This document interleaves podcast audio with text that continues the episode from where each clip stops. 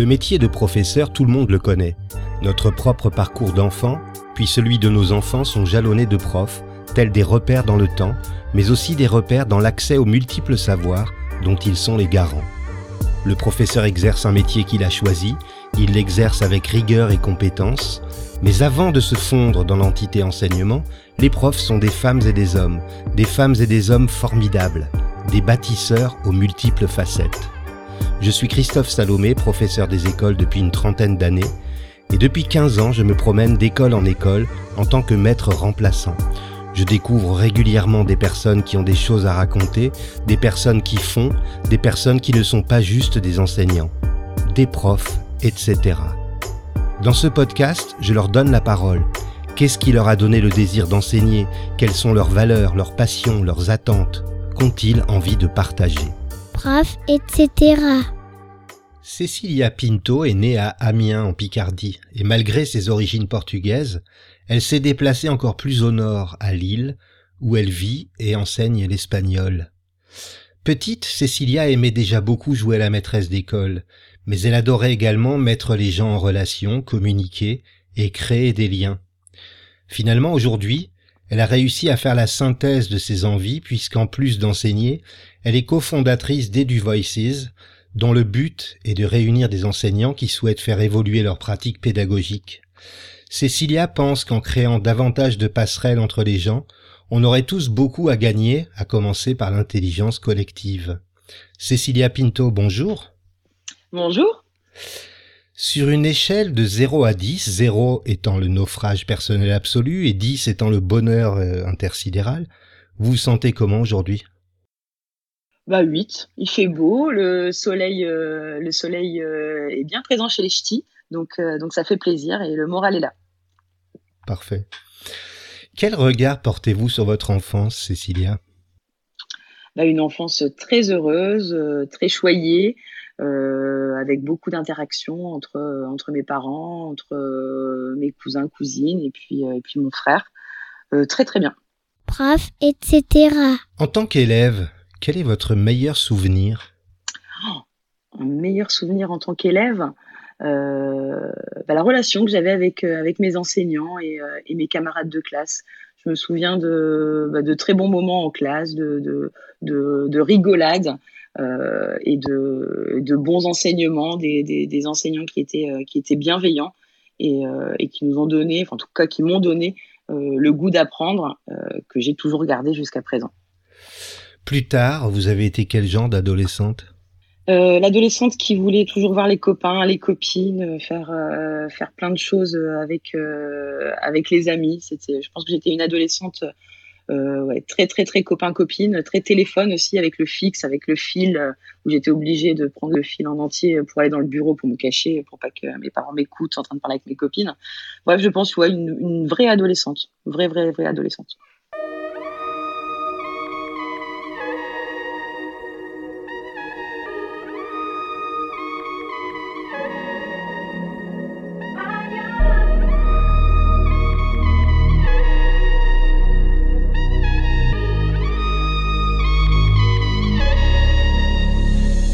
Quoi cette période de l'adolescence a influencé le choix du métier de, prof d'espagnol que vous exercez aujourd'hui?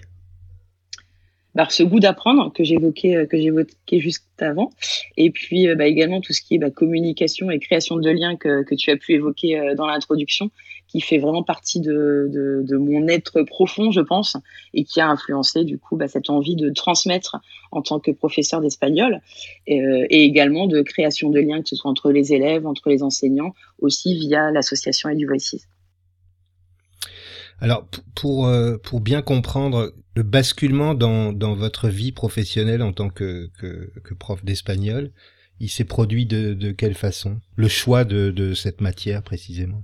Alors, pour être tout à fait euh, sincère, à la base, je voulais pas forcément être professeur d'espagnol. Au collège, euh, à l'époque, on remplissait encore une fiche en tout début d'année, euh, le métier des parents, etc. Et qu'est-ce que vous voulez faire plus tard. Mmh. Et puis, en cinquième, quatrième, j'avais déjà mis enfin CPE, conseiller principal d'éducation.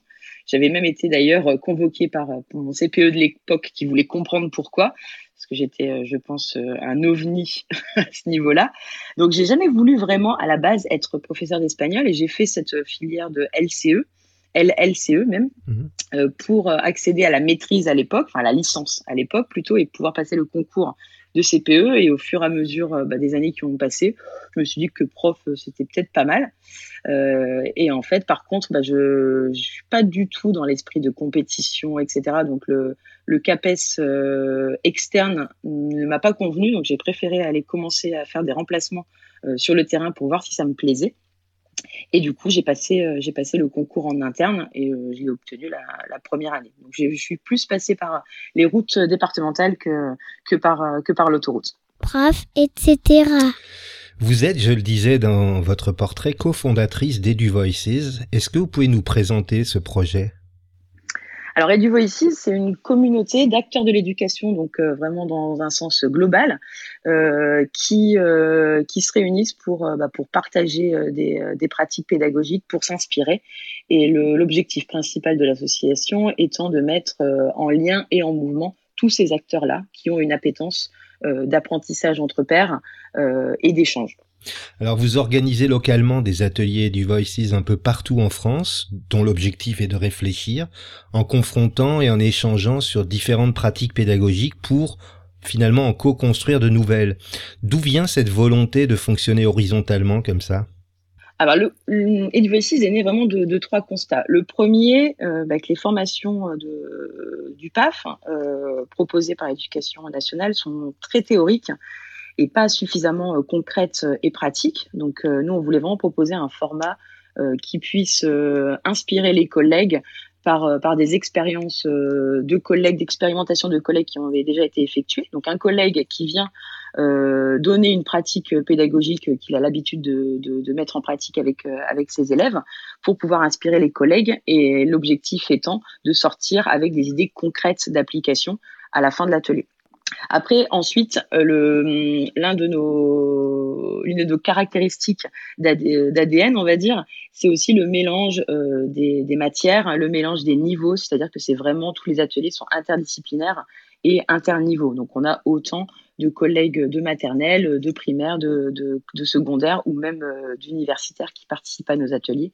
Et ça, c'est vrai que c'est quelque chose, je pense, qui, euh, est très, très intéressant dans la mesure où on a très peu de formations interdisciplinaires euh, proposées dans le cadre du PAF.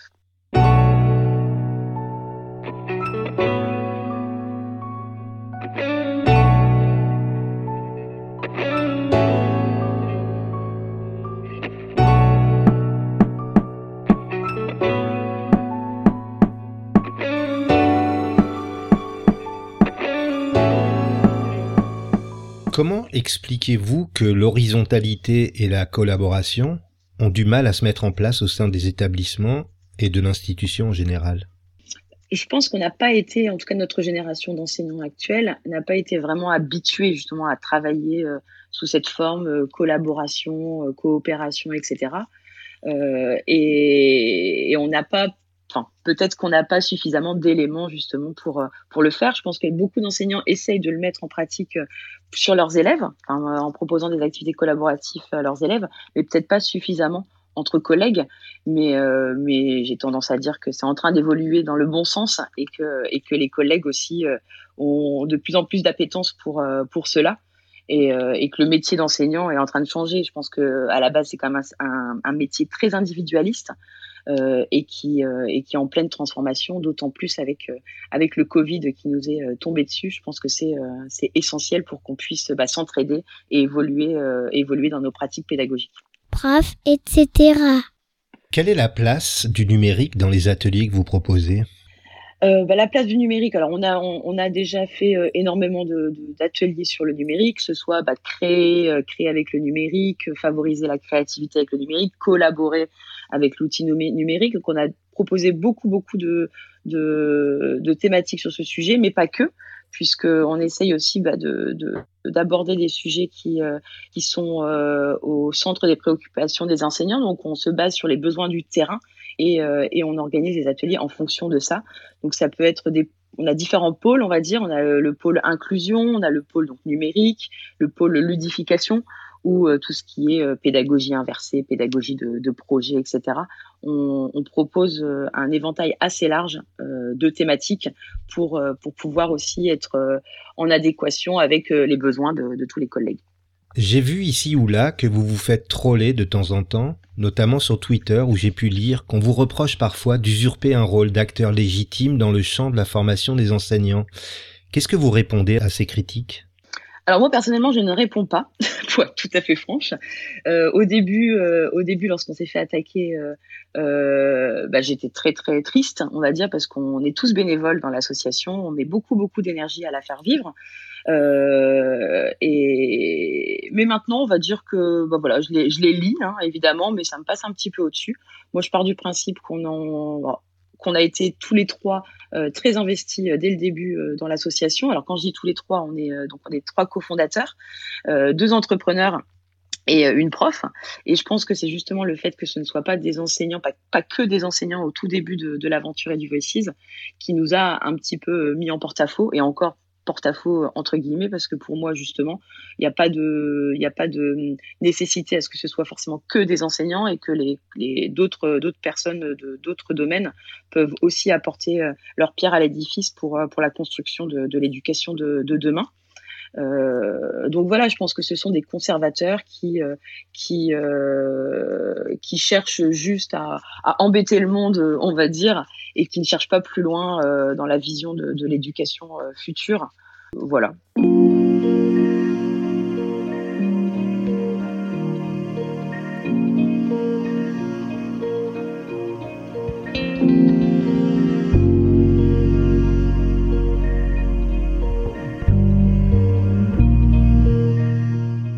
Alors concrètement, pour vous rejoindre, on fait comment? Alors, vous pouvez nous suivre sur Facebook, sur Twitter et également euh, pour recevoir la newsletter, aller sur euh, www.eduvoices.com et remplir un petit formulaire pour euh, être au courant des, prochaines activités de, l'association. Actuellement, le, contexte sanitaire vous permet de, d'organiser vos ateliers ou ça se passe en distanciel? Comment comment vous faites? Alors là, jusque donc jusque février 2020, les ateliers étaient encore en présentiel. Depuis bah, depuis l'avènement du, du Covid en, mars dernier, on est passé on est passé à distance sur euh, sur toute la période du confinement. On a fait, euh, on a organisé à peu près 48 ateliers et touché 900 euh, personnes. et là, pour tout dire, c'est qu'on est un petit peu en perte d'énergie sur ces derniers mois. Donc, on récupère de l'énergie pour pour revenir encore euh, avec plus euh, d'activités et d'ateliers proposés euh, dans les prochains mois, on espère.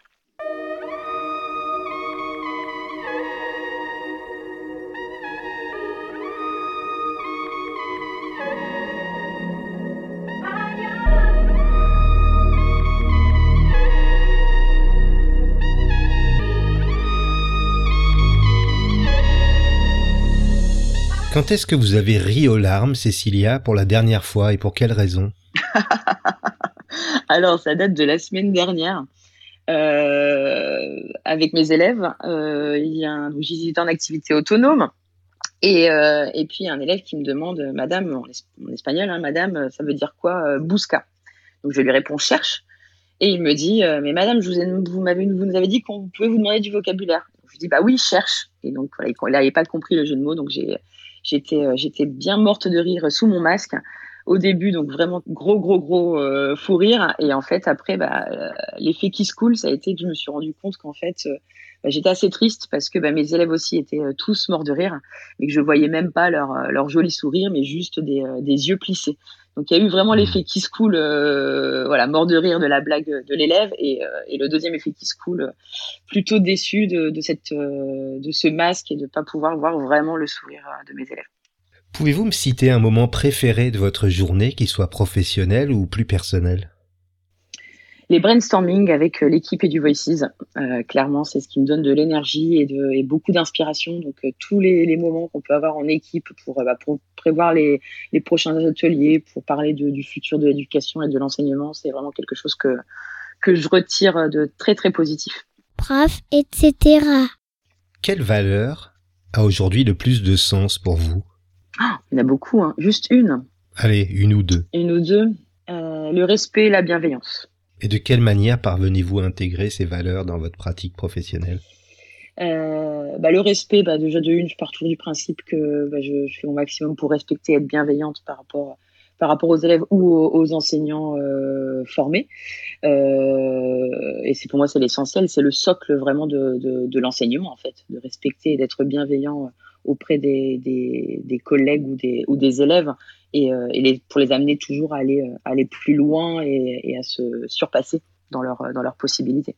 Quelle compétence ou capacité qui vous rend bien des services dans votre vie vous rend un peu fier? Hum, Ma connaissance, je pense, et mes compétences en, en numérique.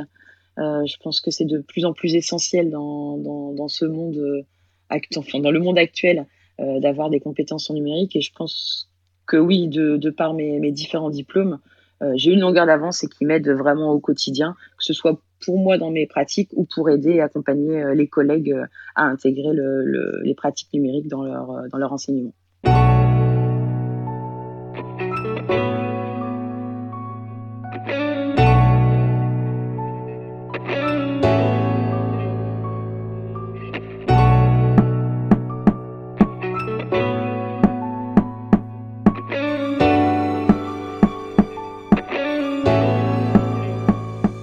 Pouviez vous mettre dans la peau de quelqu'un d'autre, vivant ou mort, pour une journée seulement, vous choisiriez qui? Hmm. C'est dur, hein, dis donc, hein, c'est des...